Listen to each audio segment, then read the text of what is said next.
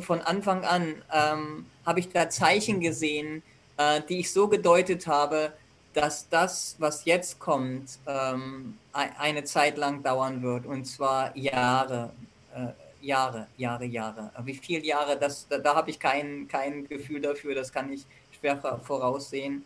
Ähm, und dann in der Bewegung, Kai, was ich gesehen habe, was du ja auch gespürt hast, ist, was ich dann gesehen habe, so viele Menschen, das habe ich dann auch immer wieder äh, in meinen Berichten ausgedrückt, ich fühle, diese Bewegung ist unaufhaltsam. Hier bewegen sich Menschen, die die Menschenwürde nicht aufgeben. Das ist so tief in uns, die Würde und dieses, diese natürliche Menschlichkeit und die menschliche Würde und das auszudrücken und unsere Empathie und unsere Verbundenheit, das ist unaufhaltbar. Es ist, es ist stärker. Diese spirituelle Kraft ist die stärkste Kraft auf, auf, auf in, dem, in der Welt.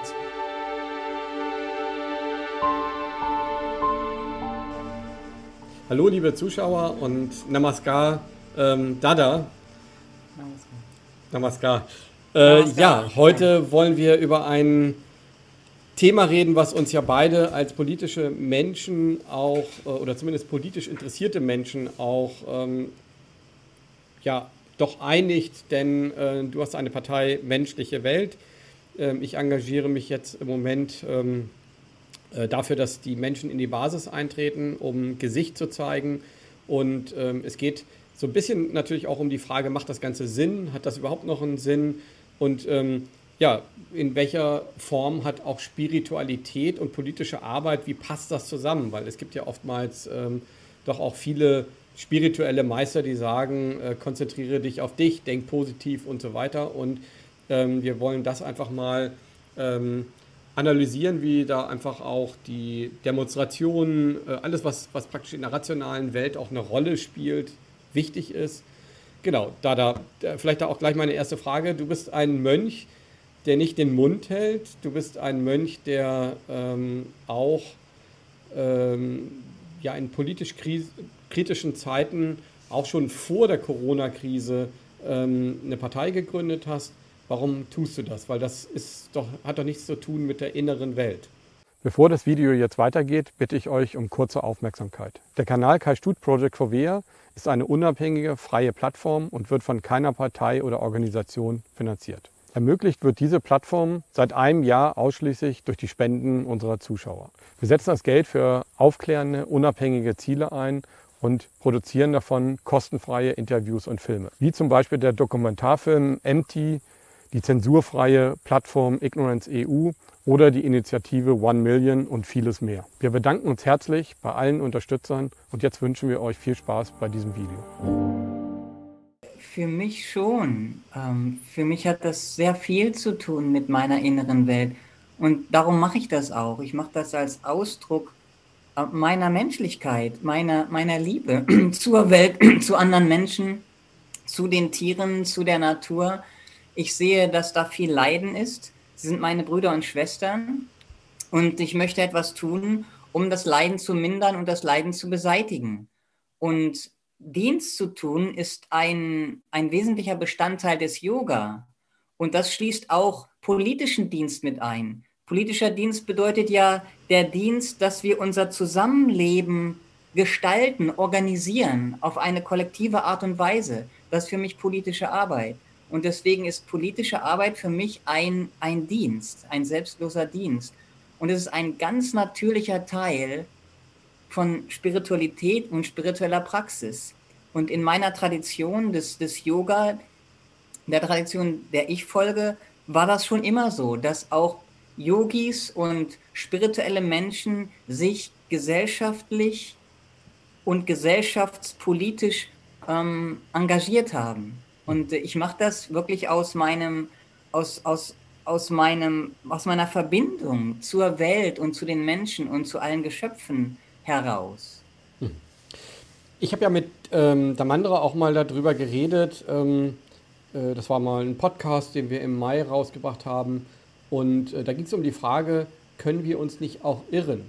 warum bist du dir so sicher? Du bist ja seit letztem Jahr wirklich aktiv mit dabei. Also du warst wirklich auch einer der ähm, großen Kritiker schon der ersten Stunde. Warum bist du dir da so sicher und warum glaubst du, dass ähm, ähm, du ja auf der richtigen Seite ist ja überhaupt nicht der, der, das richtige Wort dafür, sondern ähm, warum glaubst du, dass die ähm, Dinge, die wir ahnen, ähm, halt tatsächlich auch so sind, wie sie sind? Mir geht es um eine, eine Analyse, um ein richtiges Vorgehen. Mir geht es darum, einen breiten, eine breite Verarbeitung der Krise anzugehen. Und ich sehe, dass das nicht geschieht. Ich sehe, dass bestimmte Vorgehensweisen, die eigentlich sogar vorgesehen sind im, ähm, im, in, in den Gesetzen in Bezug auf Epidemien, dass sie gar nicht eingehalten wurden. Dass ganz einfache Sachen wie zum Beispiel, dass es wirklich amtlich bestätigte und standardisierte Tests gibt, um überhaupt zu zeigen, um überhaupt zu testen, ähm, ob hier eine Infektion vorliegt oder nicht. Selbst solche einfachen Sachen sind ja noch nicht mehr geschehen. Also mir geht es darum, einfach die Methode, die Art und Weise, äh, mit, mit der hier mit dieser Krise umgegangen wird, die ist nicht wissenschaftlich und die ist nicht ethisch. Für mich ist es nicht ethisch, zum Beispiel zu behaupten, dass Menschen an Corona gestorben sind, wenn sie nicht an Corona gestorben sind, sondern vielleicht mit Corona. Das ist für mich eine ethische Frage. Es ist für mich unehrlich. Und so habe ich und viele Sachen festgestellt. Ne? Hm? Das macht einen riesengroßen Unterschied. Ja. Und, und diese Sachen, um diese Sachen geht es mir. Und wenn ich sehe, dass, äh, dass Politiker und Massenmedien wirklich Angst und Panik schüren, dann, dann sehe ich da, dass, dass sie die Gesundheit und das Immunsystem, die Abwehrkraft der Bevölkerung schwächen und nicht stärken. Das ist doch so eindeutig, dass die Menschen so darunter leiden. Und mir geht es darum,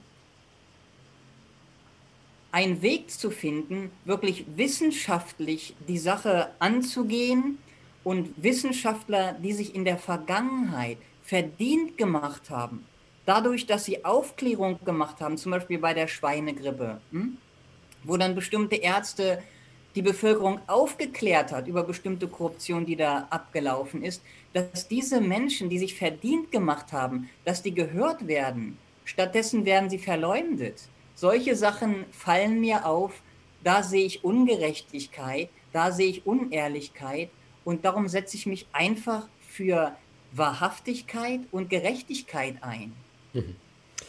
Ähm, deine Glaubensrichtung oder da, nicht Glaubensrichtung, sondern deine Spiritualität ähm, nährt sich ja aus, aus einer ähm, Organisation. Wie ist das mit dieser Organisation? Vielleicht magst du auch noch mal den Namen äh, nennen, äh, woher sie kurz stammt und ähm, ähm, ob sie halt äh, auch hinter deiner Meinung steht. Also ist das praktisch ein, ein kollektives, eine kollektive Wahrnehmung oder ist das eine einzelne Wahrnehmung? Ist das genauso verstritten wie jetzt zum Beispiel in der Kirche? Äh, bist du ein Einzelgänger oder ist das eher ähm, gang und gäbe, dass, dass deine Yoga-Organisation ähm, das auch so sieht? Mhm. Also die, die Mission, die, zu der ich gehöre, heißt Ananda Maga. Das ist eine spirituelle soziale Bewegung, die in Indien 1955 von dem spirituellen Meister Sri Sri Anandamurti gegründet wurde. Sie basiert auf der Tradition des Yoga, des Tantra-Yoga eigentlich. Tantra ist sehr missverstanden, aber sie basiert auf der Tradition des Tantra-Yoga und ist eine weltweite Mission, eine weltweite Organisation. Und ich habe gerade vor ein paar Tagen mit einem auch deutschen Dada, deutschen Mönch, Mönch, der seit vielen Jahren in Indien lebt und arbeitet. Er ist Arzt und er leitet dort in einem der ärmsten Gegenden Indiens eine, eine Klinik ähm, für Menschen, eine ärztliche Klinik, wo verschiedene Therapien angeboten werden. Und er hat mir halt die, seine Erfahrung ähm, von, von Corona in Indien berichtet. Ne? Das, ähm, er hat mir halt gesagt, dass dort wirklich, dass er von vielen Leuten gehört hat und auch gesehen hat, dass sie erkrankt sind an Corona und so weiter. Das heißt, die Erfahrung war eine andere ähm, in Bezug auf den Wert der PCR-Tests und, und verschiedene andere Sachen. Da hatte er weniger Informationen, wirklich sehr viel weniger Informationen. Hm? Und darum, worum es mir geht und worum es uns allen gehen sollte, ist hier ein, eine, eine Aufklärung zu schaffen. Hm, niemand leugnet ja, dass es eine Krankheit gibt und dass es, ähm, dass es Infektionen gibt und so weiter. Wie damit umgegangen wird, das ist die Frage. Und da bedarf es einfach der Aufklärung, einschließlich ähm, in Bezug auf die Behandlung. Ne, was wird da, wie, was ist in der, in der Behandlung drin und so weiter. Darum geht es. Und ich denke, ähm, da würden alle zustimmen, dass wir eine breite Aufklärung brauchen, damit die Menschen wirklich wissen, was die Situation ist, was es für Behandlungsmöglichkeiten gibt, was es für Heilungsmöglichkeiten gibt und so weiter. Mhm. Manche, ähm, zumindest hat das ähm, ein ähm, christliches Mitglied mal gesagt, äh, dass er die Impfung auch deswegen ablehnt, weil Embryone Anteile, menschliche Anteile mit ähm, drin sind. Ähm, ist das auch ein Grund, warum ihr euch so extrem dagegen wehrt? Ich habe mich damit beschäftigt, ist eigentlich schon jetzt ein paar Wochen her. Ähm, was ich studiert habe, ist, dass die Vektorimpfstoffe, sie werden tatsächlich produziert mit, ähm, mit Bestandteilen von ähm, Rinder, Rinderkälbern und teil, möglicherweise auch mit Bestandteilen, also von Embryos von, äh, von, von, Kel, von Kälbern, äh, von Rindern und möglicherweise auch von menschlichen Embryos. Äh, bei den mRNA-Impfstoffen ist das nicht der Fall. Von dem, was ich studiert habe, das ist wirklich rein synthetisch. Mhm. Allerdings die, die Versuche, um dorthin zu kommen, zu den mRNA-Impfstoffen, die sind auch verbunden mit diesen embryonalen Zellen. Ähm, ich bin oder wir sind ganz eindeutig gegen solch eine, hm, ein, ein, ein grausames, ein grausames ähm, Verhalten gegenüber den Tieren, ähm, sie dazu zu benutzen, ähm, daraus Impfstoffe zu machen. Wir sind, wir sind uns ganz sicher, dass es menschliche und viel bessere Möglichkeiten gibt, ähm, Infektionen zu behandeln und zu heilen. Hm. Was zum Beispiel äh, gibt es da auch eine These zu Corona? Also habt ihr auch dazu eine Idee? Ja, also gerade vor ein paar Tagen habe ich auch von einem Arzt, ähm, ist ein deutscher Arzt, der wohl in Innsbruck ähm, praktiziert, ein Psychoneuroimmunologe, der auch was erwähnt hat von Indien, dass er halt gehört hat, dass es dort auch sogar zum Regierungsprogramm gehört, bestimmte ayurvedische Heilungsansätze zu verwenden und dass sie dort damit Erfolg haben. Mhm. Die Yoga-Praxis und die Yoga-Lebensweise beinhaltet eine yogische Naturheilkunde. Es gibt viele Praktiken im Yoga, die das Immunsystem stärken und auch spezifische Behandlungen für be bestimmte Infektionen. Das schließt das Körperliche mit ein, das schließt aber auch das Geistige mit ein. Genauso wie dieser gute äh, Mediziner, ähm, Psychoneuroimmunologe, äh, wissenschaftliche Untersuchungen zitiert hat, die halt eindeutig sagen, wie wichtig die geistige Verfassung und die geistige Stärke in Bezug auf die Stärkung des Immunsystems ist und das, was in diesen Lockdown-Maßnahmen geschieht, genau das Gegenteil bewirkt, dass die Menschen, Menschen psychisch schwach werden und damit auch ihr Immunsystem gestärkt werden. Und im Yoga gibt es körperliche Übungen, gibt es Kräuter, gibt es geistige Übungen, gibt es verschiedene Ansätze, mit denen wir das Immunsystem generell stärken können und mit denen wir auch spezifisch bestimmte Infektionen behandeln können. Es ist ja so, äh, das habe ich immer mitbekommen, äh, Damandra und auch du, ihr duscht immer kalt, ist jetzt vielleicht, äh, hört sich vielleicht albern an, aber auch das stärkt das Immunsystem extrem, dass man tatsächlich wirklich auch eiskalt duscht. Ähm, das nur mal so nebenbei. Die Frage, können denn Interessierte bei euch ähm, eure Ratschläge und Tipps erhalten oder magst du vielleicht da noch ein bisschen konkreter drauf eingehen? Ja, zum einen, Kai, danke, äh, danke, dass du danach fragst, weil äh, es liegt mir auch immer sehr am Herzen, ähm, mehr als nur darüber zu reden. Ich lade Menschen sehr gerne ein, uns zu kontaktieren und das geschieht auch immer wieder. So sind auch zum Beispiel Damendra ist so zu, zu mir gekommen, weil er das Interview mit, mit Bil Bilbo Calvis ähm, gesehen hat auf KNFM damals und ich auch damals schon alle Zuschauer eingeladen haben, mich zu kontaktieren, wenn sie Fragen haben, wenn sie solche Praktiken lernen möchten, wie Meditation oder wie Körperübungen oder geistige Übungen zur Stärkung des Immunsystems. Und sehr, sehr gerne. Ähm, hm. Ich denke, die einfachste Art und Weise wäre auf unsere Webseite zu gehen, menschlichewelt.de oder auch direkt eine E-Mail zu schreiben an kontakt.menschlichewelt.de so kann man uns erreichen. Auf der Webseite haben wir auch viele Beiträge schon über Gesundheit und auch über yogische Ernährung und yogische Praktiken zur Stärkung der Gesundheit und der Abwehrkräfte.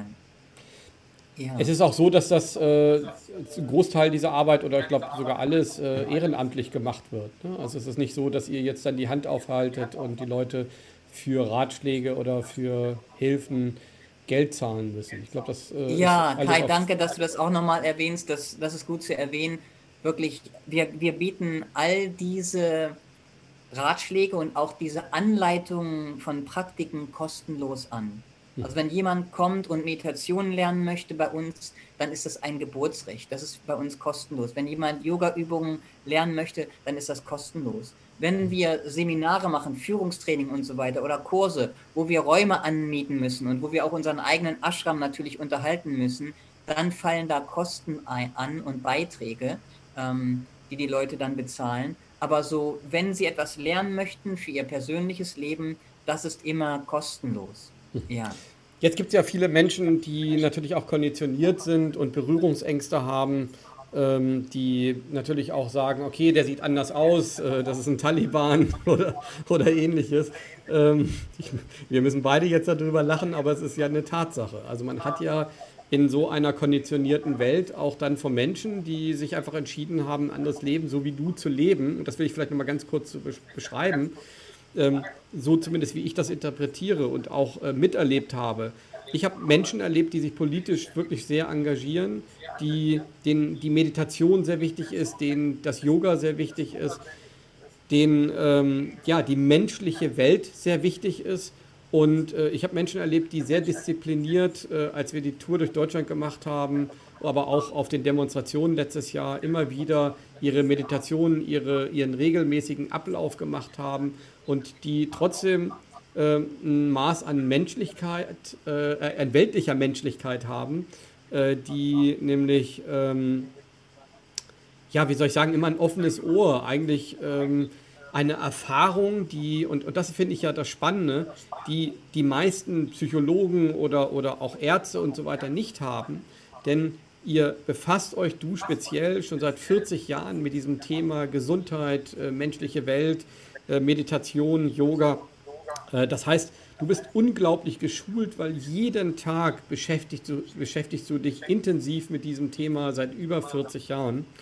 Und äh, das ist ja wie ein Studium, das ist ja wie eine, ähm, auch, ähm, wie soll ich sagen, ein, ein, ein, äh, ein Know-how, was dir keiner nehmen kann. Und deswegen kann ich den Leuten einfach nur sagen, ähm, ja, auch wenn da jemand sitzt, der im ersten Moment äh, auch ähm, den Verdacht äußern könnte, dass, dass er mit den Taliban verbannt ist. Vielleicht magst du da noch mal ein paar Sachen, ein äh, paar Worte drüber äh, verlieren. Habt keine Angst, ähm, du beißt nicht.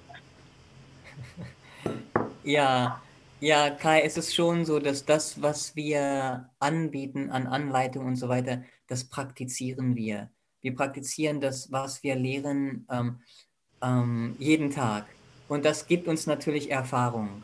Und äh, ja, die teilen wir sehr gerne. Und wir, wir, wenn Leute zu uns kommen, dann praktizieren sie auch mit uns mit. Dann machen sie auch die Übungen mit uns und die Meditation und so weiter und die Ernährungsweise. All das ist dann eine ganz natürliche Art und Weise zu leben. Es ist Lifestyle, der Le die Lebensweise, die wirklich so den, den Unterschied macht, die eigentlich die Qualität unseres Lebens dann ausmacht.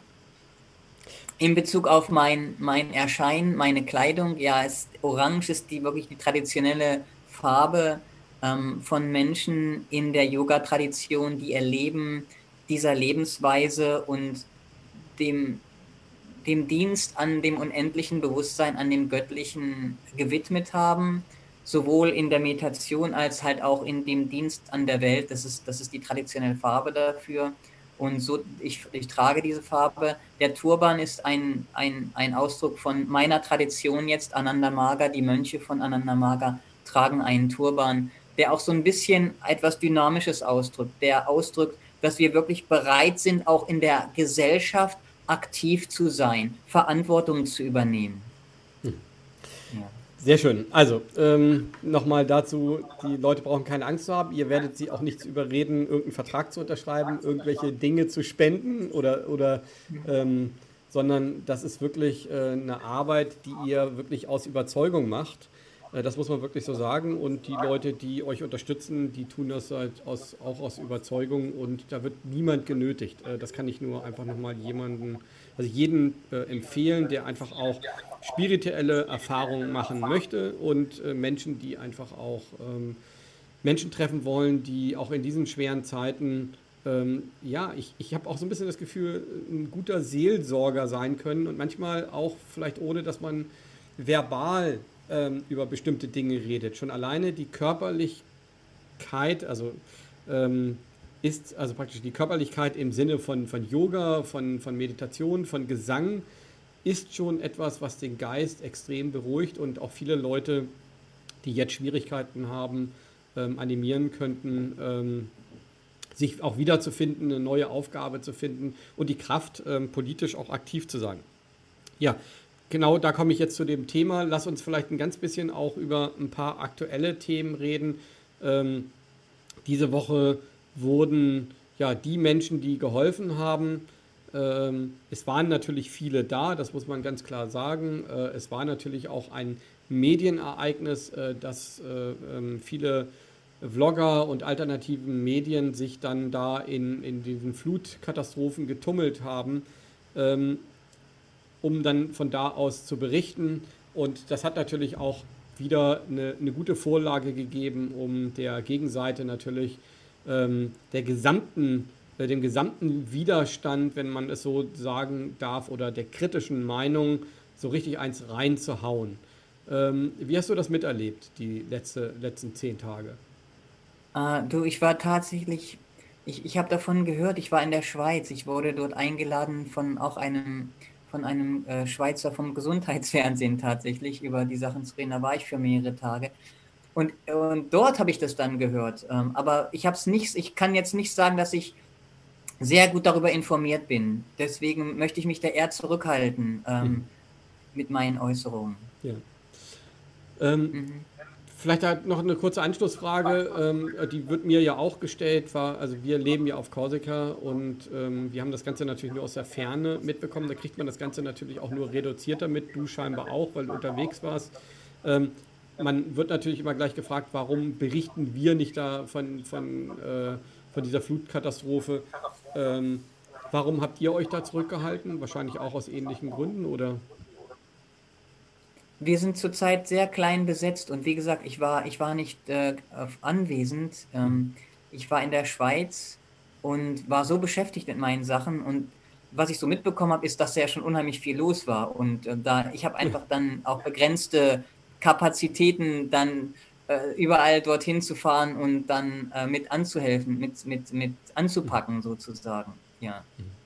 Ähm, wenn man jetzt mal so ein bisschen in die globale Welt guckt, ähm, dann äh, habt ihr ja mit Sicherheit sehr, sehr gute Kontakte zu Indien. Also Deutschland, in Deutschland wird über Indien ähm, ja als Katastrophenland äh, berichtet. Wie ist das äh, mit den Menschen, mit denen du dich unterhältst, äh, die wirklich vor Ort sind und die da einen Ashram haben und da dort leben?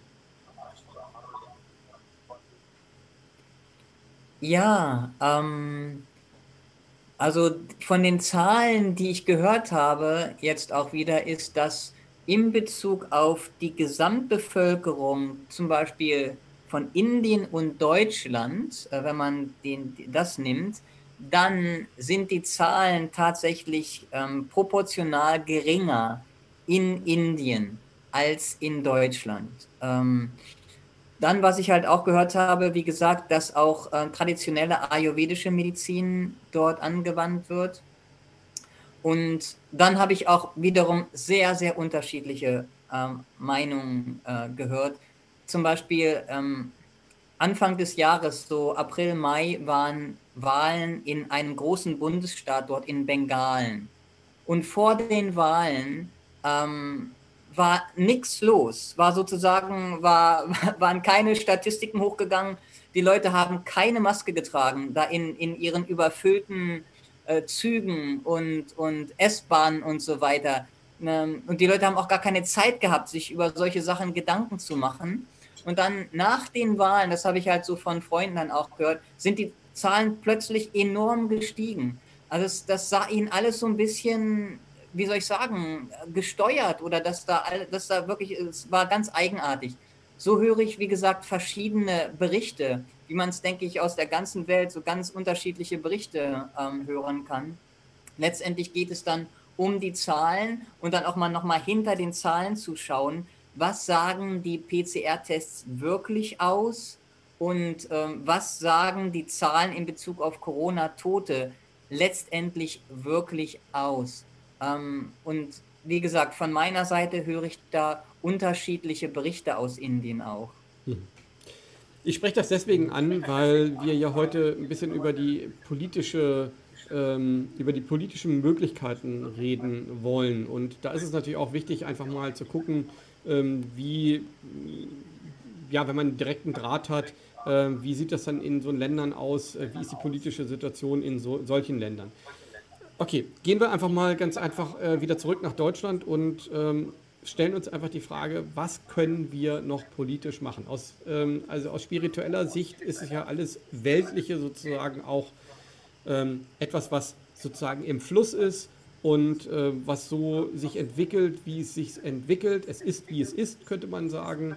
Ähm, und trotzdem ist es wichtig, dass man als Mensch, und das äh, zeigst du mir immer wieder, auch agiert. Ähm, Ihr habt die menschliche Welt ähm, ins Leben gerufen als Partei, ist eine sehr kleine Partei. Ähm, man hat ja da jetzt keine großen Chancen, großen Einfluss jetzt sofort zu generieren. Was sind die Ideen und ähm, was sind die Möglichkeiten, die wir jetzt noch haben? Ja, also zum einen möchte ich sagen, dass für mich entscheidend ist, in, in, in der Gestaltung der Zukunft und in dem Schicksal der Menschheit, das ist für mich die gesellschaftliche Führung. Wer die Entscheidungen trifft, Entscheidungsführer, das ist einfach so. Ähm, diejenigen, die die Entscheidungen treffen und das, die Gesellschaft kommt, äh, entwickelt bestimmte Systeme, die Entscheidungen zu treffen, die Führenden, die entscheiden letztendlich über das Leben von Millionen und Milliarden von Menschen. Und für mich ist ausschlaggebend, dass diese Menschen, diese Entscheidungsträger ethisch und spirituell ausgerichtete Menschen sind, dass die in der Position der Führung sind, weil sie das Wohl der Menschen und der gesamten und der Tiere und der Pflanzenwelt und so weiter ähm, im Sinne haben, dass sie dem Wohl aller gewidmet sind, dass sie das aus Liebe heraus machen und dass sie die Kapazität dazu haben. Und das ist letztendlich in unsere, unsere Bewegung, menschliche Welt, für uns ist das das Hauptziel, eine Plattform zu sein, auf der Menschen diese Fähigkeiten der selbstlosen, kompetenten Führung entfalten können. Denn jeder Mensch hat die Menschlichkeit in sich, jeder Mensch hat ein Gewissen in sich, jeder Mensch hat die Fähigkeit beizutragen und Entscheidungen zu treffen und das zu entfalten. Und zu so einem Maß, dass wir sagen, hey, ihr Politiker, ihr macht alles falsch, das ist, das ist, das ist eine Sache. Aber zu sagen, ich bin bereit, Verantwortung zu übernehmen, ich bin bereit, das Amt zu übernehmen, das ist etwas anderes. Dazu müssen wir uns vorbereiten, dazu müssen wir bereit sein. Und das ist letztendlich die Arbeit, die wir bei menschliche Welt hm, hauptsächlich machen. Hm. Führung, ethische, kompetente Führung in uns selber entwickeln. Und mit Führung meine ich wirklich letztendlich selbstlos zu dienen. Nicht ein Boss zu sein, sondern eine Kompetenz zu entwickeln und eine Ethik, die anderen einfach hilft und die der Gesellschaft hilft, ihr Potenzial zu entfalten. Hab, das ist unser Schwerpunkt, Kai. Ja. Mhm. Ich habe ähm, als Chef einer Agentur, oder ich, ich, war ja Chefredakteur und, und Agenturbesitzer und hatte 27 Angestellte.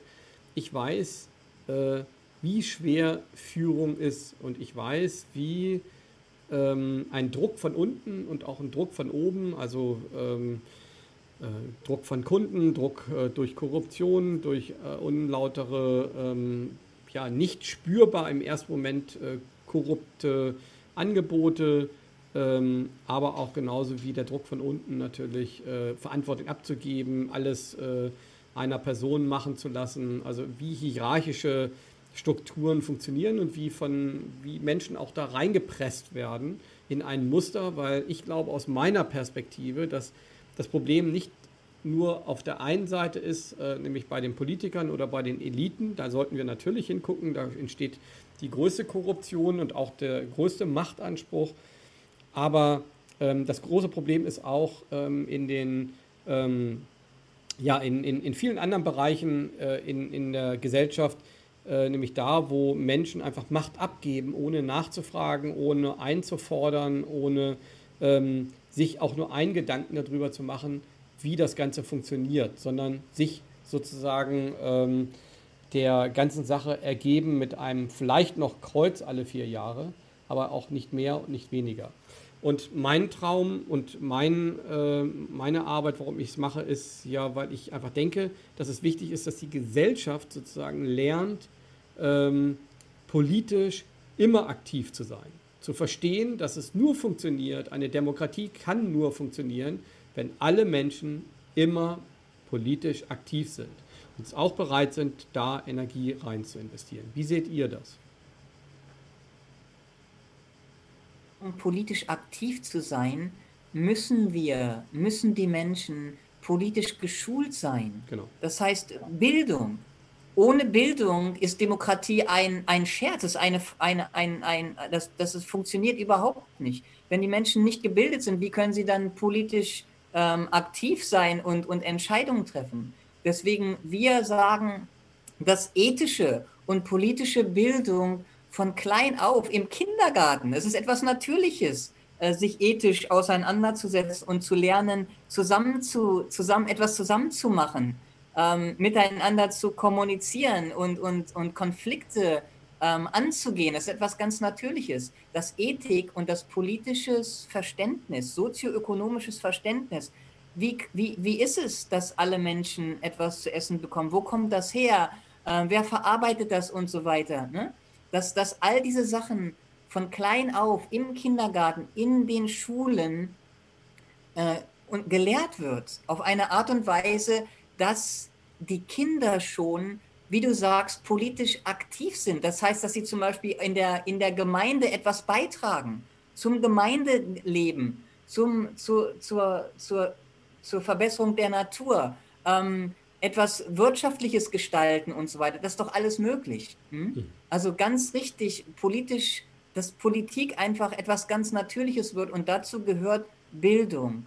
Und deswegen ist es für uns ein Prinzip, dass die Bildung, sowohl das Bildungssystem, das heißt die Schulen und so weiter, völlig entkoppelt und unabhängig von, dem, von der Parteipolitik und von kommerziellen Interessen sein sollte. Wir schlagen Räte vor, Bildungsräte von Erziehungswissenschaftlern, Professoren, Lehrern, Pädagogen, Eltern und Schüler, die das Bildungswesen gestalten und leiten und nicht Politiker, die ihre politische Agenda haben, sondern Fachmenschen und, und, und Menschen, die betroffen sind.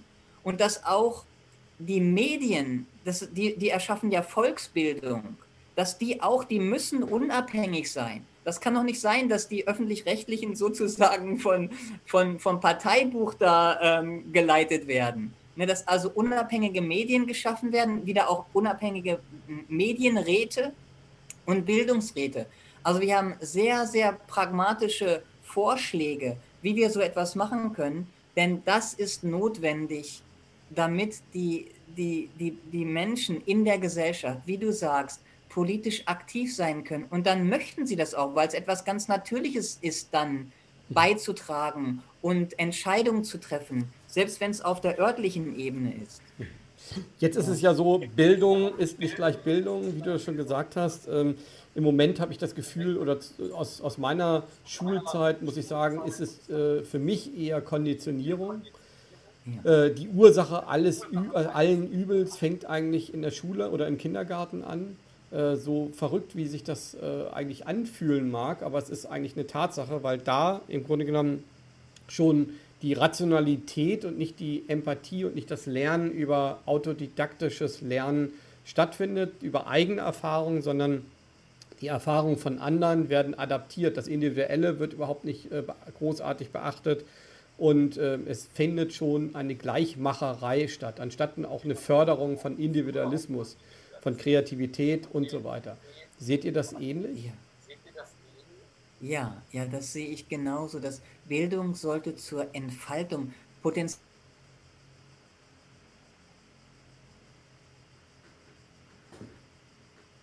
Jetzt hat er die Augen zugemacht.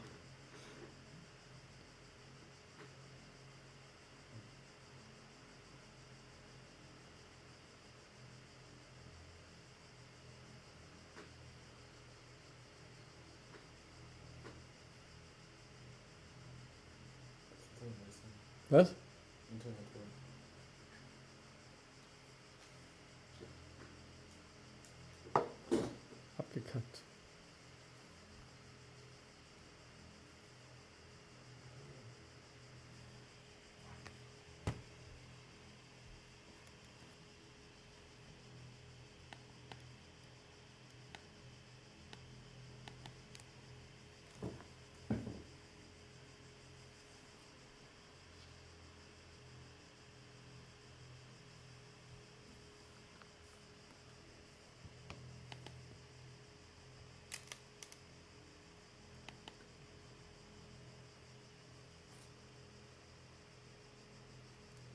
Kann ja was sein im Stream.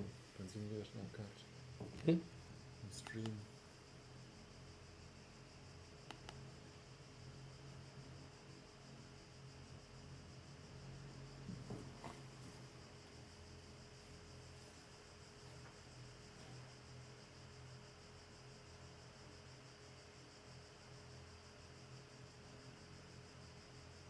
Recording progress.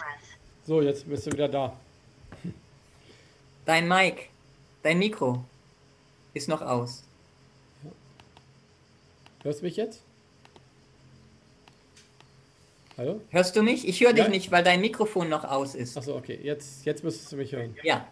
Wir fangen wieder da ja, an, ja. Äh, wo, wo, ich gesagt habe, ähm, wo ich das beschrieben habe und gesagt habe, dass, dass ähm, die Konditionierung ähm, der Schule ja ziemlich extrem ist. Ja?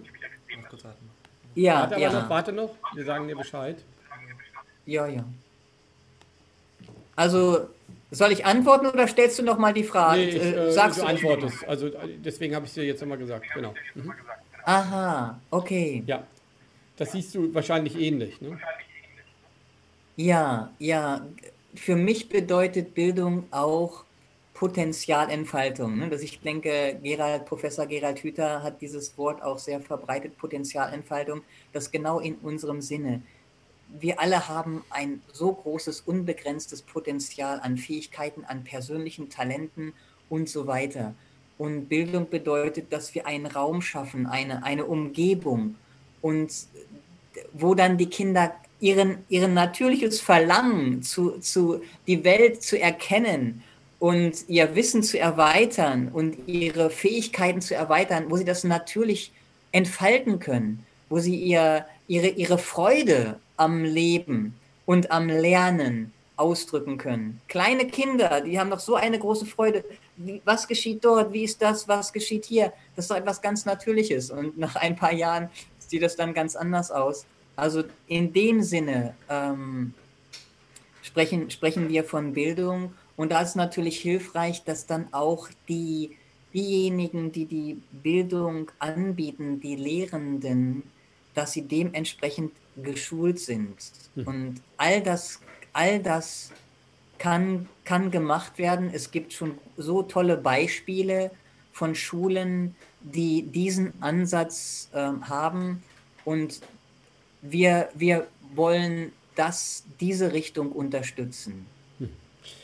Hm. Ähm, wenn wir als Gesellschaft nicht in den nächsten Generationen ähm, einfach verstehen, dass wir ähm, als, als, nur als Gesellschaft an sich, als souverän und als gebildete und, und äh, auch empathische Gesellschaft ähm, etwas wollen, was, was wirklich, was ich auch der Gesellschaft zutraue, nämlich die Uressenz der Gesellschaft ist, ähm, das Vertrauen auch in empathische Werte und auch in, in Gefühlsebenen, die höher schwingen, weil sie nämlich ähm, Gerechtigkeit ist ein unglaublich gutes Gefühl, wenn man ein, ähm, ja, wenn man Gerechtigkeit auch in die Welt bringt. Ich glaube auch, dass es ein sehr, sehr gutes Gefühl ist, großzügig zu sein, leben und leben lassen. Es gibt so viele tolle Worte auch im Geschäftsleben, die gar nicht so, so ähm, spirituell sind, wie zum Beispiel äh, ein Mann, ein Wort oder ähm, ein hanseatisches Kaufmannsgesetz und so weiter. Also viele Regeln, ähm, die uns im Grunde genommen ähm, ja eigentlich auch, die auch aufzeigen, dass nämlich äh, empathische Werte unheimlich wichtig sind und ähm, auch äh, ja einfach in der Gesellschaft natürlich ähm, ja ähm, also also sozusagen auch verankert sind. Nur wir handeln nicht dementsprechend. Wir handeln egoistisch, wir handeln egozentrisch, wir handeln hierarchisch und so weiter. Und ich glaube, das ist ganz wichtig, dass wir das ändern oder ähm, und wie, was für eine Rolle spielt dabei gerade die, die Spiritualität und das Yoga? Ja, ja, Kai, das ist äh, so, so, das, wie du es ausgedrückt hast, sehe ich das auch. Wir brauchen einen, einen Bewusstseinswandel. Das heißt, ein, ein, ein, ein Denken, eine Art und Weise zu denken und zu fühlen, die uns verbindet mit, mit, mit dem Wohlergehen anderer. Es ist etwas ganz Natürliches. Denn wir wissen ja auch instinktiv, dass wir nicht isoliert alleine existieren und existieren können, dass wir in einer, in einem Gewebe von Leben existieren, mit, mit unserer Familie, mit unserer Umgebung, mit der Natur, mit der Luft, die wir atmen, mit dem Wasser, das wir trinken, hm, mit den anderen Geschöpfen, mit der Natur, von der wir abhängig sind. Und dann einfach zu lernen, dass, dass alle Lebewesen leben wollen und dass wir uns so verhalten, dass wir eine Harmonie schaffen in unserem Zusammenleben. Das ist eigentlich etwas ganz Natürliches. Und darum spielt die, ganz pragmatisch die Meditation und die Yoga-Praxis so eine wichtige Rolle in unserer gesellschaftspolitischen Arbeit auch, weil wir sagen, die Ursache unserer Probleme hier auf der Gesellschaft ist in unserem Geist, mhm. ist letztendlich in den Gedankenmustern, die wir entwickelt haben, wie wir denken in der Gesellschaft, gerade die Führenden, wie sie denken. Und da müssen wir ansetzen, diese Denkweisen und Glaubenssätze zu hinterfragen und, zu, und, und die materialistischen und egozentrischen zu verstehen als etwas Trugschlüssiges und zu erkennen, dass unsere wahre menschliche Natur empathisch ist, liebevoll ist und gütig ist und aus dieser Güte heraus dann denken und handeln. Und da hilft einfach die spirituelle Praxis. Da hilft die Meditation ne, auf ganz praktische Art und Weise. Das äh, hört man ja immer wieder, dass es äh, so viele wissenschaftliche Studien gibt, die zeigen, dass die Bereiche des Gehirns, wo Mitgefühl, ein Gefühl für Gerechtigkeit und Güte, dass diese Bereiche im Gehirn einfach sehr stark angeregt werden und ähm, aktiver werden in der Meditation. Und selbst die Yoga-Körperübungen, ich meine, es sind Übungen für unser Nervensystem, für unser Drüsensystem. Sie stärken einfach unsere Fähigkeit, ähm, emotional reif zu sein, unsere Menschlichkeit auszudrücken und in der Lage zu sein, mh, hm, Tendenzen des egoistischen Denkens und Handelns zu lenken, besser zu verstehen, bei uns zu bleiben. All das ist, ist Wissenschaft, ist die Wissenschaft des Yoga. Und deswegen, ja, Kai, ist es tatsächlich so, dass, dass unsere politische Arbeit, auch die Arbeit von menschlicher Welt, sehr basiert auf dieser inneren Arbeit, auf der inneren Arbeit durch spirituelle Praxis. Ich will noch mal ganz kurz ähm, noch ein bisschen tiefer darauf eingehen. Also ich glaube aus meinem aus, aus meiner Wahrnehmung heraus, ähm, das, was du gerade gesagt hast, ähm, hat mich wirklich viele Monate umhergetrieben. Also ich habe mich erstmal gefragt, warum war ich sofort bei dieser Krise und wusste, das ist etwas, also eine riesengroße Veränderung und es ist der Start ähm, für eine Veränderung ins Positive. Das habe ich vom ersten Tag an gespürt. Und trotzdem habe ich natürlich auch diese unglaubliche brachiale, dem Tsunami der, der, der Verleumdung und auch ähm, der Anfeindung gespürt. Von Anfang an, eigentlich von, von der ersten Sekunde an.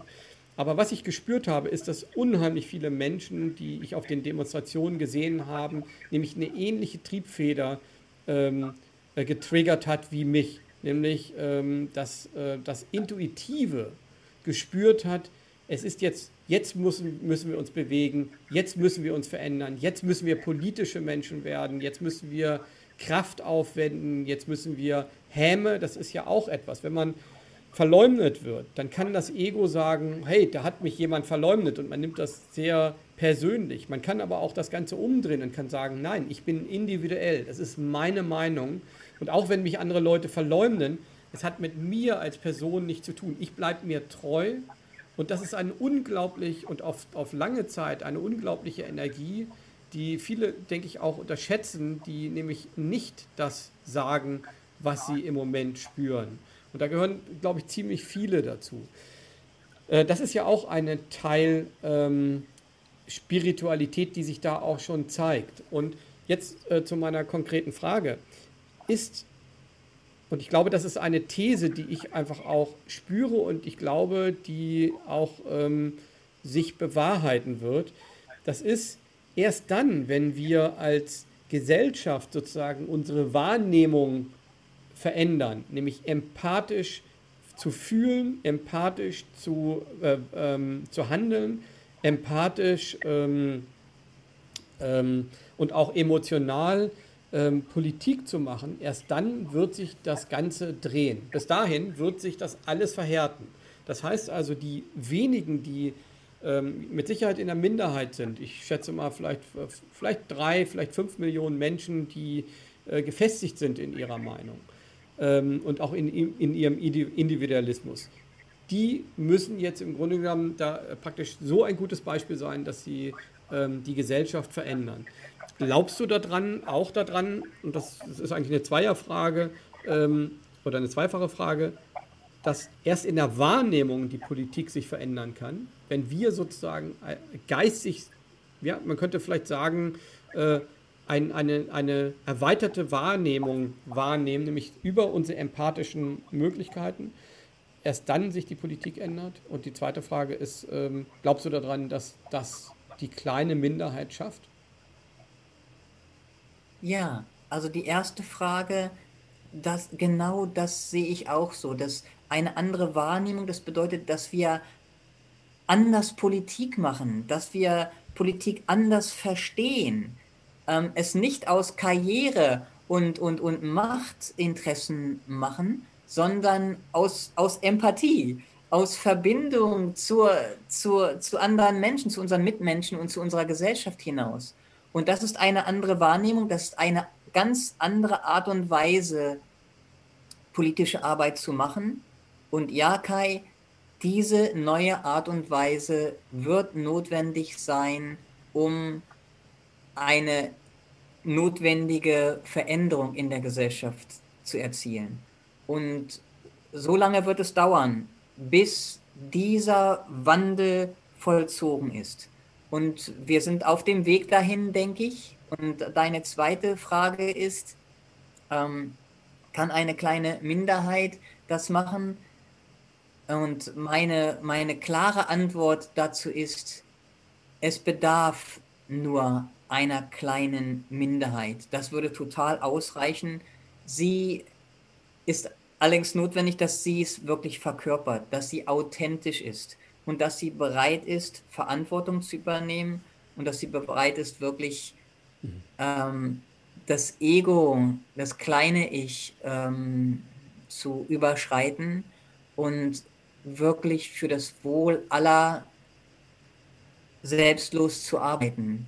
Ähm, du hast das Wort genannt, Beispiel zu sein, wirklich ein Beispiel zu sein. Ähm, ich denke, der Leidensdruck wird sich äh, verstärken und die Menschen, die allgemeine Bevölkerung wird, denke ich, nach Menschen suchen, denen sie vertrauen können, die gezeigt haben, dass es ihm, ihnen um das Wohl aller geht und nicht um ihre eigene Karriere und, und Macht und so weiter.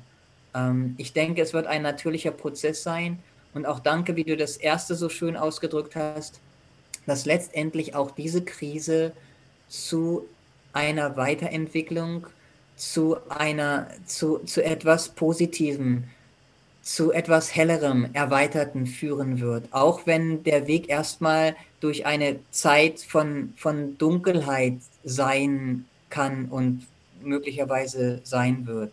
Ja. Mhm. Aber letztendlich führt das zu einer Reifung und zu einer, zu einer neuen Qualität, ähm, die die Menschheit, denke ich, erreichen wird. Mhm. Ja.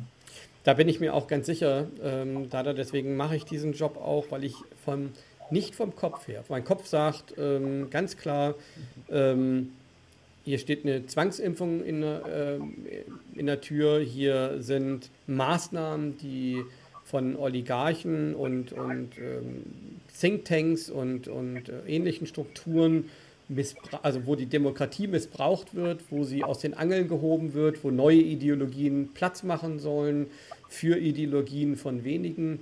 Ähm, und ich sehe eine Gesellschaft, die bereitwillig sich ähm, ja einfach äh, impfen lässt und ähm, auch bereitwillig ähm, ja einfach auch nicht die Fragen hinter, hinterfragt, die nämlich sich aufstellen, wenn man sich ein oder zweimal impfen lassen hat, wenn man den Leuten nämlich zuhört.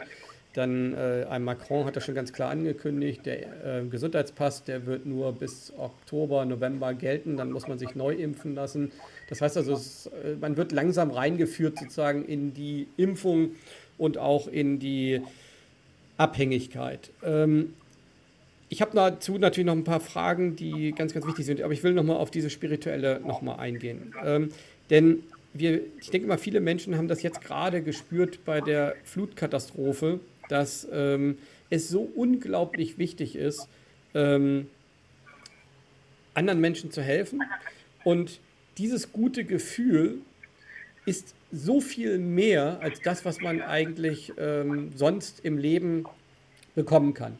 Man spürt nämlich in diesem Moment die Gemeinsamkeit, die Verbundenheit mit Menschen, denen es schlecht geht und äh, die Dankbarkeit dieser Menschen, dass ihnen geholfen wird, ist das größte Zeichen, nämlich der größte Zusammenhalt einer Gesellschaft. Und ähm, da spielt es auch keine Rolle, welcher Partei oder Ideologie man angehört, sondern die Hilfe an sich, wenn sie wirklich vom tiefen Herzen kommt und die Leute wirklich anpacken und ähm, ähm, nicht nur jetzt spenden, sondern auch äh, anpacken, dann ist das etwas Großartiges. Und das ist eigentlich diese Energie, die wir so oft auch letztes Jahr auf den Demos gespürt haben, die wir hoffentlich jetzt vielleicht auch am 1. August auf der Demo spüren werden.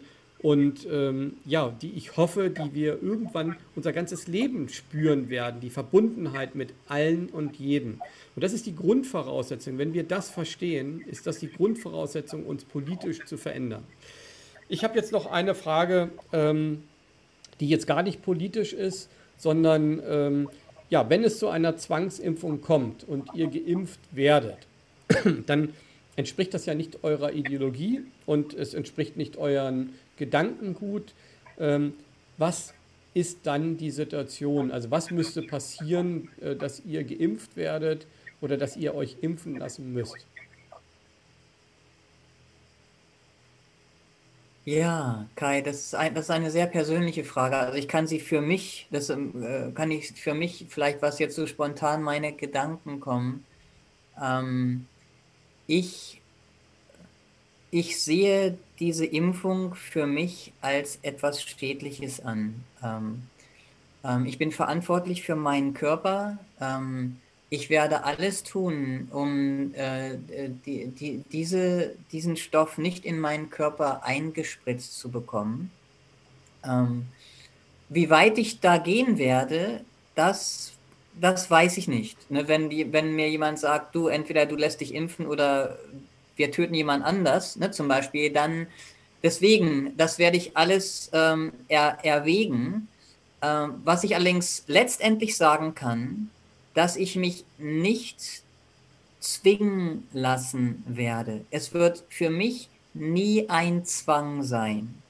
Ich kann nicht, ich kann nur praktisch physisch, wenn, wenn ich physisch sozusagen, wenn ich mich nicht mehr wehren könnte, dann wäre es eine Art Zwang. Ansonsten, wenn ich es dann in einer bestimmten Situation doch machen würde, würde ich es machen, weil ich es will, weil ich es für richtig halte, das dann doch zu tun.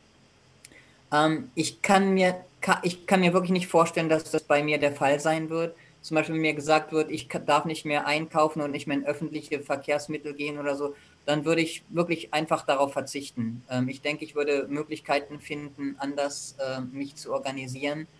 Ähm, das sind so meine Gedanken jetzt dazu ich halte diese Impfung für mich persönlich als etwas sehr, sehr Schädliches.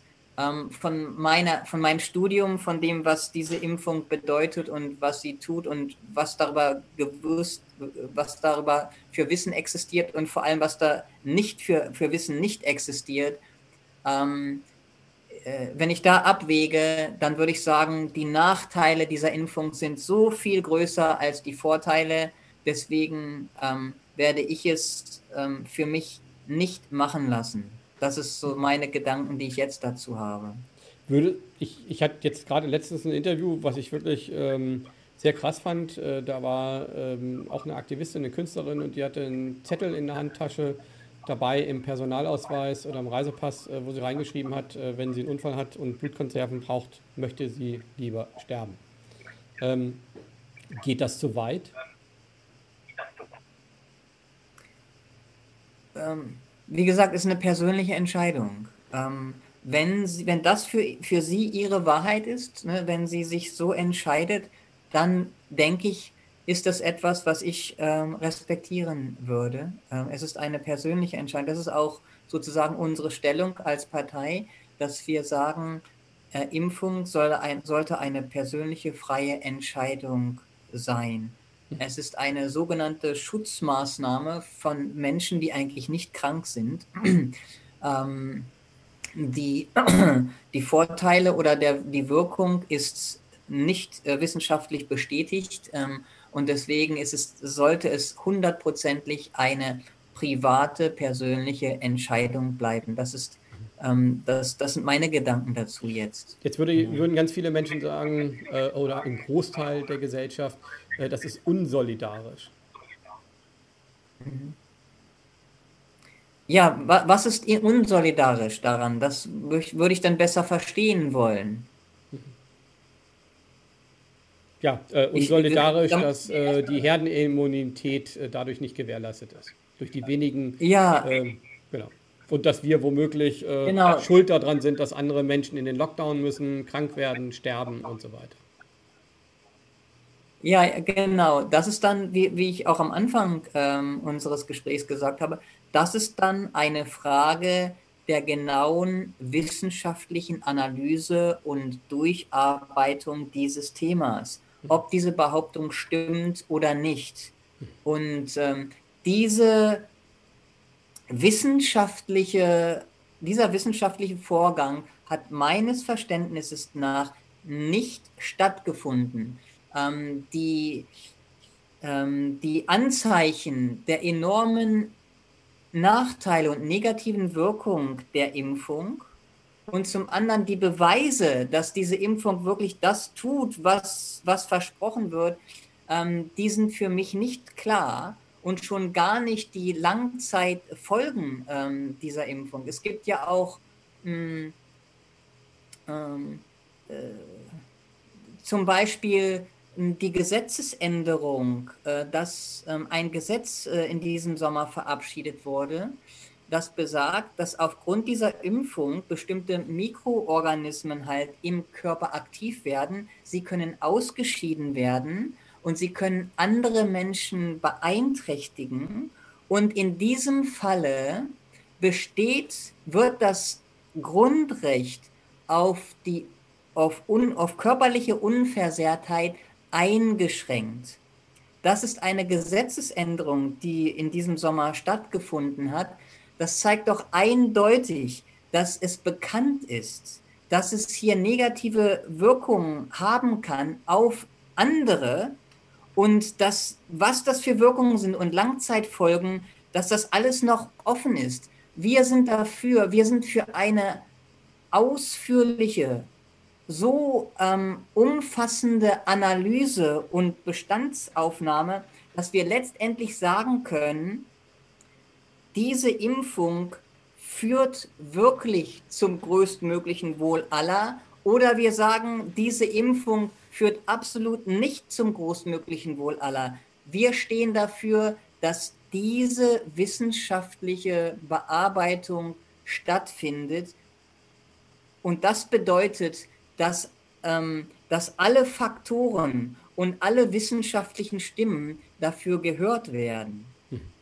Und dass, diese, dass dieser wissenschaftliche Vorgang unabhängig ist von kommerziellen Interessen. Es geht hier um das Wohl aller, um die Gesundheit aller. Und wenn, wenn kommerzielle und, und Profitinteressen, wenn hier Milliarden von Euros auf dem Spiel stehen, dann ist doch, dann ist, ist das doch gefärbt, dann ist das doch belastet, dann ist doch die wissenschaftliche Arbeit belastet. Hm. Für mich ist diese, diese Denkweise sehr logisch und sehr rational und das, das, das, dafür stehen ich und dafür stehen wir. Ähm, es ist äh, auch immer sehr schön, dass ich nicht nur mit dir über positive Dinge reden möchte, deswegen äh, oder kann. Ähm, deswegen möchte ich jetzt noch mal einmal ähm, die Dys Dystopie äh, Dystopie ähm, einfach mal kurz durchdenken. Also wir wissen, dass wir in einem Prozess des Erwachens sind als Gesellschaft. Wir, sind, wir wissen, dass äh, diese Krise am Ende sozusagen, wenn sie gewrungen wird, ähm, den, die Essenz herausbringt aus, aus, aus, ähm, aus einer erwachten, ähm, humaneren, ähm, spirituelleren Gesellschaft.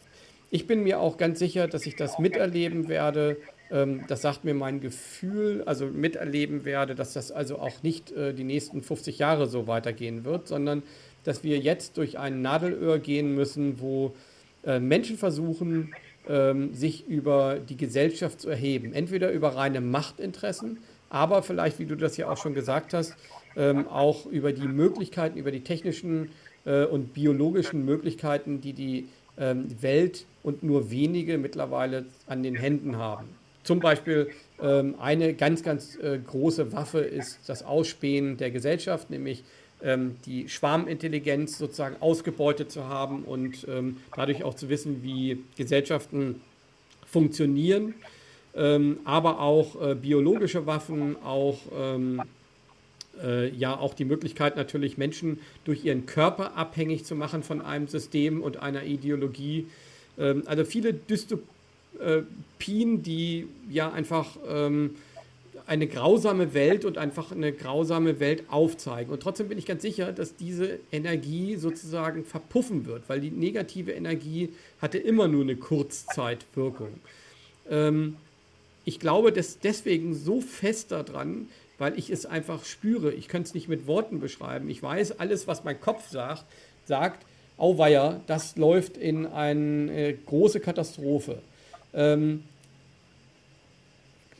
glaubst du, dass viele Dinge, die wir nur erahnen, die so bösartig sind, dass wir sie uns noch nicht mal vorstellen können, dass sie Realität sind und dass dieses Nadelöhr viel enger sein wird, als wir das überhaupt äh, uns vorstellen können?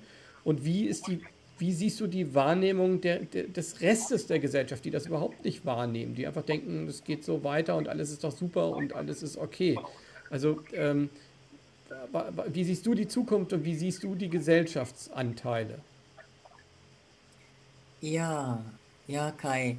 Ähm, das erinnert mich an eine unserer ersten Demos, die wir, wo ich teilgenommen habe. Ähm, ich glaube, das war im April, Mai letzten Jahres. Ne? Mhm. Und äh, nach der Meditation, da hatten sich auch die Polizisten ähm, wirklich geistig geändert und hatten eine andere Stimmung. Ja. Und dann hat eine Polizistin zu uns gesagt, ja, Leute, es, bald feiern wir doch wieder normal zusammen. Ne? Und ich habe mir damals schon gedacht, so wie du das gesagt hast, ich habe mir gedacht, oh, das glaube ich nicht. ich glaube nicht, dass wir bald wieder ganz normal feiern werden zusammen. Sie ist wirklich total davon ausgegangen, dass das eine kurze Sache ist und, und bald, ne, bald können wir wieder zusammen feiern. Es wird alles normal sein, ne, liebe, liebe Leute. Ähm, dass, dass du und ich, äh, ich denke, das ging mir genauso. Von Anfang an ähm, habe ich da Zeichen gesehen, äh, die ich so gedeutet habe, dass das, was jetzt kommt, ähm, eine Zeit lang dauern wird und zwar Jahre, äh, Jahre, Jahre, Jahre. Wie viele Jahre, das, da, da habe ich kein, kein Gefühl dafür, das kann ich schwer voraussehen.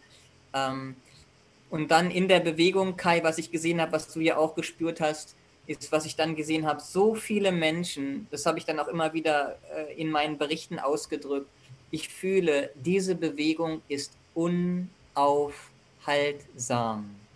Hier bewegen sich Menschen, die die Menschenwürde nicht aufgeben. Das ist so tief in uns, die Würde und dieses, diese natürliche Menschlichkeit und die menschliche Würde und das auszudrücken und unsere Empathie und unsere Verbundenheit, das ist unaufhaltbar. Es ist, es ist stärker diese spirituelle Kraft ist die stärkste Kraft auf, auf, auf in, dem, in der Welt.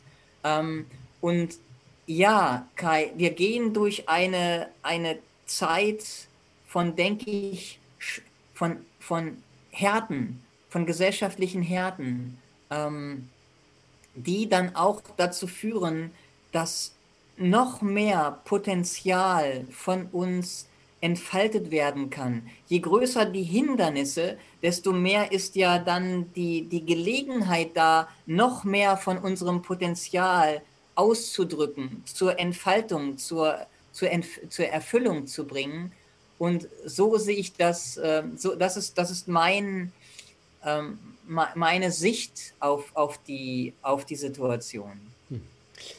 Ich kann das vielleicht mal aus einer ähm, menschlicheren, äh, nicht menschlicheren Welt, einer weltlicheren Welt, da muss ich mal aufpassen, dass ich das nicht verkehrt sage, ähm, äh, aus einer weltlicheren Welt äh, ähm, beschreiben. Denn äh, bei dir ist es ja einfach so, ähm, ein Mönch, der hat nicht viel, der braucht nicht viel, ähm, der hat auf vieles verzichtet im Leben, auf viele Dinge, die für andere Menschen unglaublich äh, oder gar nicht vorstellbar sind. Sexualität, Familie, ähm, äh, aber auch äh, Reichtum, Karriereerfolg, ähm, politische Ämter, also alles, was man eigentlich so aufzählen könnte, was ja eigentlich das Ego kitzeln würde, darauf verzichtet ihr. Für ein, ähm, und das jetzt einfach mal umzudrehen, ein sehr bescheidenes Leben, ein, ich habe mich immer lustig gemacht, äh, wenn du gegessen hast, dass du immer deinen Haferschleim gegessen hast. Und ich einfach nur gedacht habe, so als Gourmet, äh, wie kann man jeden Tag äh, 40 Jahre lang Haferschleim essen? Oder ich habe es dann immer Spachtel genannt, aber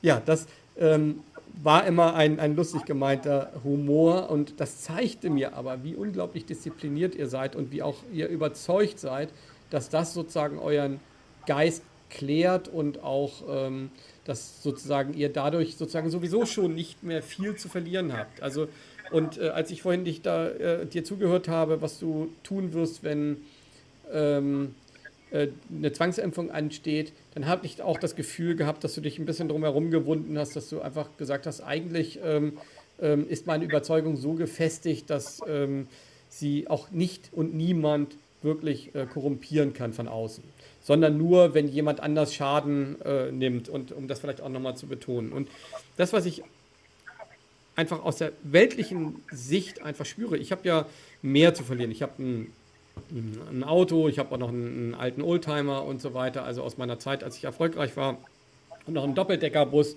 Äh, ein paar Sachen, die, die natürlich mein Leben und meine Sicherheit, meine, also, aber auch da habe ich dieselbe Energie gespürt wie du auch. Egal was kommt, ähm, ich bleibe mir treu. Und zwar diese Treue, ähm, auch mit, mit dem Bewusstsein, äh, manchmal kommt dieser Gedanke, was ist, wenn alles mir weggenommen wird, wenn ich äh, nicht mich impfen lasse? Dann, weiß ich nicht, dann komme ich vielleicht zu euch in den Ashram und würde den ganzen Tag mit euch meditieren. Ich wäre genauso glücklich. Ich wäre genauso dieser schaffende Mensch, denn eins, und das möchte ich äh, vielleicht auch zum Ende dieses Gespräches den Menschen mitgeben, das, was wir sind, ist nicht das Äußere, sondern das ist nur das Innere und die, unsere innere gefestigte Überzeugung und unsere innere gefestigte ähm, Empathie und unser Urvertrauen. Und mein Urvertrauen ist so unendlich stark, dass ich vor nichts wirklich Angst habe. Mein Kopf rebelliert natürlich, das ist ganz normal. Mein Kopf sagt, hey, mein Auto, mein, äh, äh, mein Computer, meine Fotoausrüstung, meine Karriere als Fotograf, ähm, viele Dinge. Aber ich habe das ja letztes Jahr schon miterlebt, wie ein Job als weltweiter Ambassador plötzlich weg war, wie plötzlich mein, mein Konzept äh, durch den Staat weggenommen worden ist, äh, mein, mein, eigentlich meine Passion als Fotograf wirklich erfolgreich zu sein. Ähm, und es hat mir gar nichts ausgemacht. Ich spüre dieses Wegnehmen, das Loslassen, ermöglicht eine Veränderung, einen neuen Job, eine neue Passion, eine neue Aufgabe. Und ich glaube, das Wichtigste in diesem ganzen politischen Handeln ist, dass wir uns treu bleiben, dass wir nicht tun, was unsere, also das Schlimmste, was wir machen können, ist, dass wir uns selber äh, korrumpieren, indem wir unser, ähm, unserem Urvertrauen nicht trauen und äh, Dinge machen, die von denen wir nicht überzeugt sind. Ich glaube, das ist das Aller, Allerschlimmste. Und das wird ein Großteil dieser Gesellschaft noch merken.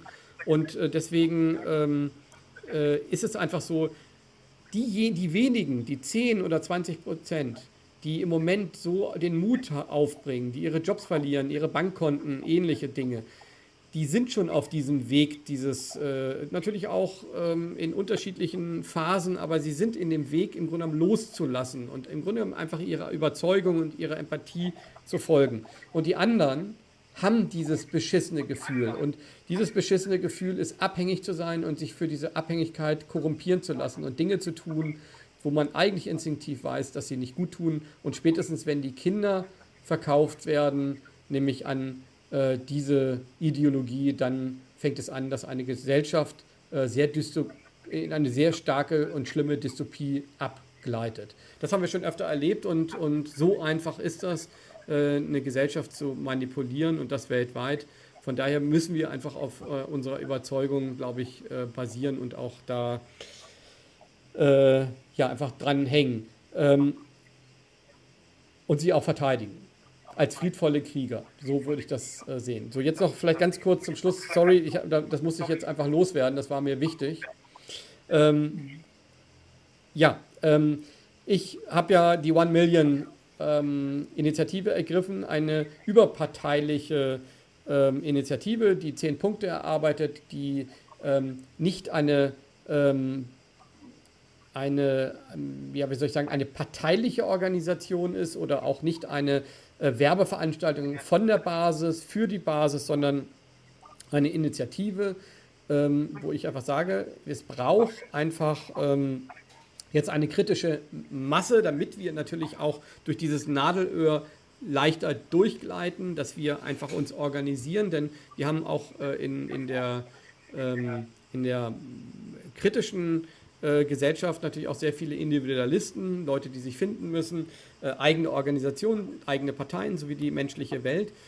was können wir tun, ähm, dass wir zum Beispiel nicht mehr nur einer Partei sozusagen ähm, äh, folgen, sondern ähm, vielleicht auch als, als äh, schon gleich auftreten sozusagen gemeinsam. Ist so etwas denkbar zum Beispiel für die Partei Die menschliche Welt, dass man sagt, okay, wir treten jetzt bei One Million ein und ähm, äh, als Initiative machen da auch ein bisschen äh, ähm, ähm, äh, Politikarbeit und ähm, sind aber gleichzeitig zum Beispiel auch in der Basis aktiv. Ist sowas denkbar für euch? Ja, ähm, ich, wir sehen, dass es sehr wichtig ist, dass die ethischen Menschen, äh, ethisch ausgerichteten Menschen, dass sie zusammenkommen und zusammenarbeiten. Ähm, und da gibt und dein, deine Initiative, die One Million Initiative, ist, das ist der Geist dieser Initiative. Deswegen schätze ich das sehr. Ähm, wie wir das konkret machen, ist, ich denke, dazu müssen wir zusammenkommen, müssen wir uns kennenlernen, müssen wir einfach Sachen besprechen, nicht müssen, sondern das, das ist dann ganz natürlich, so etwas zu machen. Ich denke, es ist notwendig. Es ist notwendig, dass wir zusammenkommen, dass wir zusammen ähm, arbeiten, dass wir lernen, gemeinsam bestimmte Projekte zu machen, bestimmte Ziele zu erreichen. Ähm, das, das, das ist ganz in unserem Sinne, Kai. Ja. Sehr schön. Ähm, ich würde dich ja natürlich auch gerne als äh, Unterstützer, äh, nee, als bekannter Unterstützer natürlich auch damit beihaben wollen. Der Mandra natürlich genauso, weil ich finde, diese Gespräche würden wir natürlich auch gerne, auch wenn die Menschen jetzt, äh, wenn ich sie auffordere, in die Basis einzutreten und nicht in die menschliche Welt, ähm, äh, ist es, denke ich mal, ähm, für mich ganz, ganz wichtig, dass äh, Menschen wie du und Damandra und viele andere spirituelle Menschen, die nämlich ähm, ja einfach auch losgelöst sind von den weltlichen Dingen, zum großen Teil. Natürlich hat jeder auch weltliche Dinge, aber äh, dass die auch politische Arbeit machen. Das freut mich wirklich, äh, Dada. Und ich muss wirklich sagen, es war wie immer ein nettes Gespräch mit dir und äh, wir sollten das weiterführen, denn es ist so wichtig. Die Schwierigkeiten werden erst auf uns zukommen, aber ähm, wie wir das heute festgestellt haben, diese unglaubliche Energie, die freigesetzt wird, ähm, die macht Hoffnung, nämlich, äh, und die kann ich aus, von mir selber und die spüre ich immer, wenn ich mit dir rede, äh, diese Energie, die, die wir nicht beschreiben können, diese Energie, die wir alle brauchen, die gesamte Gesellschaft nämlich die Energie der Gerechtigkeit, die Energie, das Richtige zu tun, die Energie, ein bisschen egoistisch zu sein, aber vor allen Dingen auch äh, nämlich zu spüren, wenn man äh, nämlich äh, merkt, dass, dass da Menschen äh, auf diesem Planeten noch leben, die nämlich äh, unter ihrer Würde und unter ihrer äh, Menschlichkeit leben. Deswegen ähm, wenn es möglich ist, werde ich auch in die menschliche Welt eintreten, so dass ich in zwei Parteien bin, denn ich bin wirklich fest davon überzeugt und überzeugt mich immer mehr. Vielen Dank für dieses Gespräch, lieber Dada. Ja, danke dir, Kai. Und du bist herzlich willkommen. Es ist möglich und eingeladen. Okay. Würde mich auch ja. sehr freuen. Genau. Ja, ja dann ähm, sprechen wir demnächst mal wieder. Genau. Ja. Mhm. Ja, und vielen Dank, liebe Zuschauer, fürs äh, Zuhören. Ähm, ich weiß, es gibt immer Menschen, die kritisch sind ähm, der Spiritualität gegenüber, die sagen, wir müssen jetzt geradeaus, wir müssen unseren Kopf anstellen, um diesen, ja, diesen Krieg gegen die Menschlichkeit zu gewinnen. Aber schon alleine das ist schon die verkehrte Vor äh, Vorstellung, denn ähm, alles kommt, wie es kommt. Und wir müssen uns einfach in diesem, in diesem Fluss äh, bewegen in Richtung durch dieses Nadelöhr und wir werden so oder so da durchgleiten. Das ist so sicher wie das Arm in der Kirche, um auch mal was Christliches zu sagen. Äh, ja, vielen Dank fürs Zuhören, euer Kreismann.